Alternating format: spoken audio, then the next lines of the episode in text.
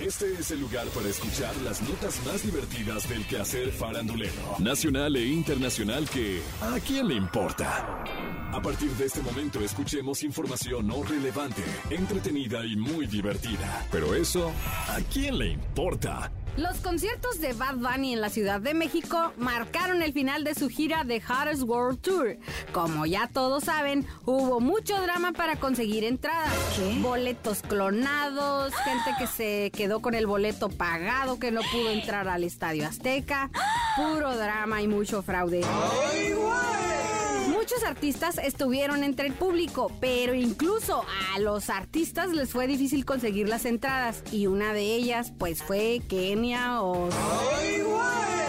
Incluso ella ya había abordado el vuelo Ciudad de México Mazatlán camino a su hogar, desilusionada por no haber podido conseguir boletos para ver a Bad Bunny. ¿Qué? Hasta que de último momento su manager le avisó que tenía los boletos.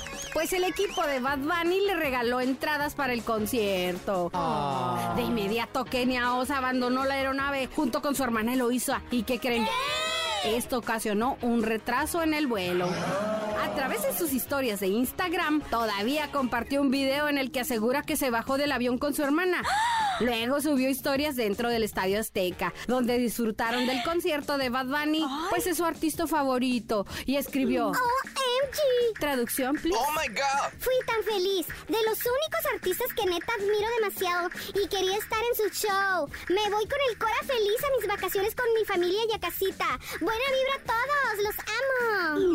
Las malas lenguas acusan a Kenia Oz de imprudente, pues comentan que ya estando arriba del avión de Aeroméxico, de un momento a otro se pone eufórica y a gritar llamando la atención de la gente. La aeromoza fue a su lugar y Kenia más que pedir, le exigió que la dejara bajar del avión cuando estaban a punto de despegar. Dicen que su imprudencia les habría costado una hora 30 minutos de retraso de vuelo. Pues cuando un pasajero exige bajar del avión, se tienen que cumplir ciertos protocolos. Prioridades de Kenia Oz. Seguramente en ese momento no pensó en nada más que en sus ganas de ir al concierto de Bad Bunny. Y no le importó en lo absoluto el resto de la tripulación. En fin, sin contar a los pasajeros, esto ¿a quién? ¡Le importa! Hace unos días, durante un concierto que ofreció en Chignahuapan, un municipio de la Sierra Norte de Puebla, Belinda se puso a bendecirle veladoras a sus fans. ¿Qué? Dicen los enterados que se mostró accesible e interactuó con sus fans tomando las veladoras que le acercaron para darles la bendición. ¿Qué? Ah, pero eso sí, muy a su estilo. Esto se viralizó a través de un video de TikTok. Algunos fans bautizaron a Belinda como la reina de los amarres. Esto debido a su suerte en el amor, ya que la mayoría de sus exnovios se han tatuado su nombre. Hubo quienes señalaron que debería lanzar su propia línea de velas como Santa Beli del Amor. ¿Qué? Sin duda, Belinda cautivó a sus seguidores con lo mejor de su repertorio musical junto a sus bailarines en el escenario y también, por supuesto, cantó el baile del sapito, un tema que hasta hace un tiempo se había negado a cantar en un concierto, pero ella no es nada tonta y dice, bueno, quieren que la cante, pues la canto, ¿no? ¿Y a mí qué? Ahora ya no son fans, sino devotos de la muy milagrosa Santa Beli del Amor. Eh, bueno, en fin, ¿a quién le importa? A pesar de que Thalía de 51 años es una de las famosas que mejor se ha conservado y que se mantiene con una figura envidiable, su rostro ha dado de qué hablar en más de una ocasión. ¿Qué? Por el abuso de Botox o los filtros. Hace unos días cumplió 22 años de casada con Tommy Motola. Y para celebrarlo, publicó una foto en la que, según los usuarios en redes sociales, su rostro lucía extraño. Opinaron de ella. Ya ni se parece por querer ser siempre joven. Definitivamente tu cara cambió. No entiendo por qué tanta obsesión por quererte ver de 20 años. Disculpa que te lo diga. Nena, ¿qué te pasó en esa foto?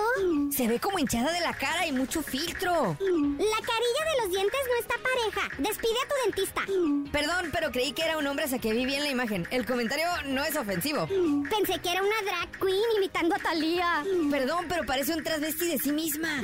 Talía es tan bella y una foto subida en redes no define ni su talento ni su calidad como ser humano. Y lo que opinen sobre su físico es algo que a quién ¡Le importa! Irving Salinas Martínez, mejor conocido como Peewee, quien saltó a la fama como vocalista de Cumbia Kings, hace poco retomó su carrera artística para presentarse en el 2000 Pop Tour. Sin embargo, algo que ha levantado polémica es que sus fans se han estado preguntando qué fue lo que hizo durante el tiempo en que estuvo ausente.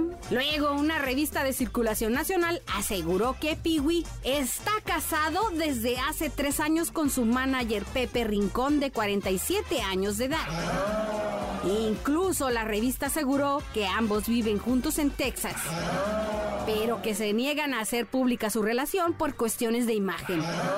Según la revista, Peewee de 33 años conoció a Pepe Rincón en el 2014, cuando iniciaba su carrera como solista. Al principio su relación fue solo profesional. Cinco años más tarde iniciaron su noviazgo. El romance duró dos años y más tarde unieron sus vidas como esposos. La boda se celebró en McAllen, Texas y solo invitaron a sus familiares más cercanos. Esta pareja ha sido muy bien recibida por la comunidad LGBT+, quienes han salido en su defensa y les han demostrado su apoyo a través de redes sociales. Y les pusieron... Piwi, la comunidad LGBT te amamos. La gente no vale más ni menos por sus preferencias sexuales. El muchacho es discreto y no le hace mal a nadie. Casi 2023 y aún siguen aferrados en sacar a la gente del closet. Que cada quien salga cuando esté preparado. Que griten su amor. Es ilógico que las personas aún tengan miedo de gritar lo que son y lo que sienten. ¡Que viva el amor!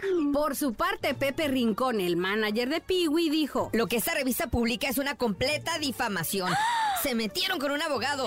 Yo soy abogado. Entonces, vamos obviamente a ejercitar acciones. No quiero entrar más a detalle porque hay un equipo jurídico americano y mexicano. Nos vamos por dos vías legales. Conmigo no hay juegos. Yo soy una persona seria y honorable y voy hasta las últimas consecuencias porque la difamación no. Conmigo no. Lo que sí es que lo que hizo esta revista es un abuso a la intimidad y resulta muy violento asegurar cosas que no le competen a nadie más que a Peewee. Como dice un influencer en su nota, exponer su vida íntima, sus preferencias, su orientación sin su consentimiento es violencia. Además, si esto es cierto o no, o si ellos prefieren mantener su vida personal de forma discreta, es algo que a quién ¡Le importa! Esto fue ¿A quién le importa? Las notas más divertidas del quehacer farandulero e internacional. Porque te encanta saber, reír y opinar. Vuélvenos a buscar ¿A quién le importa?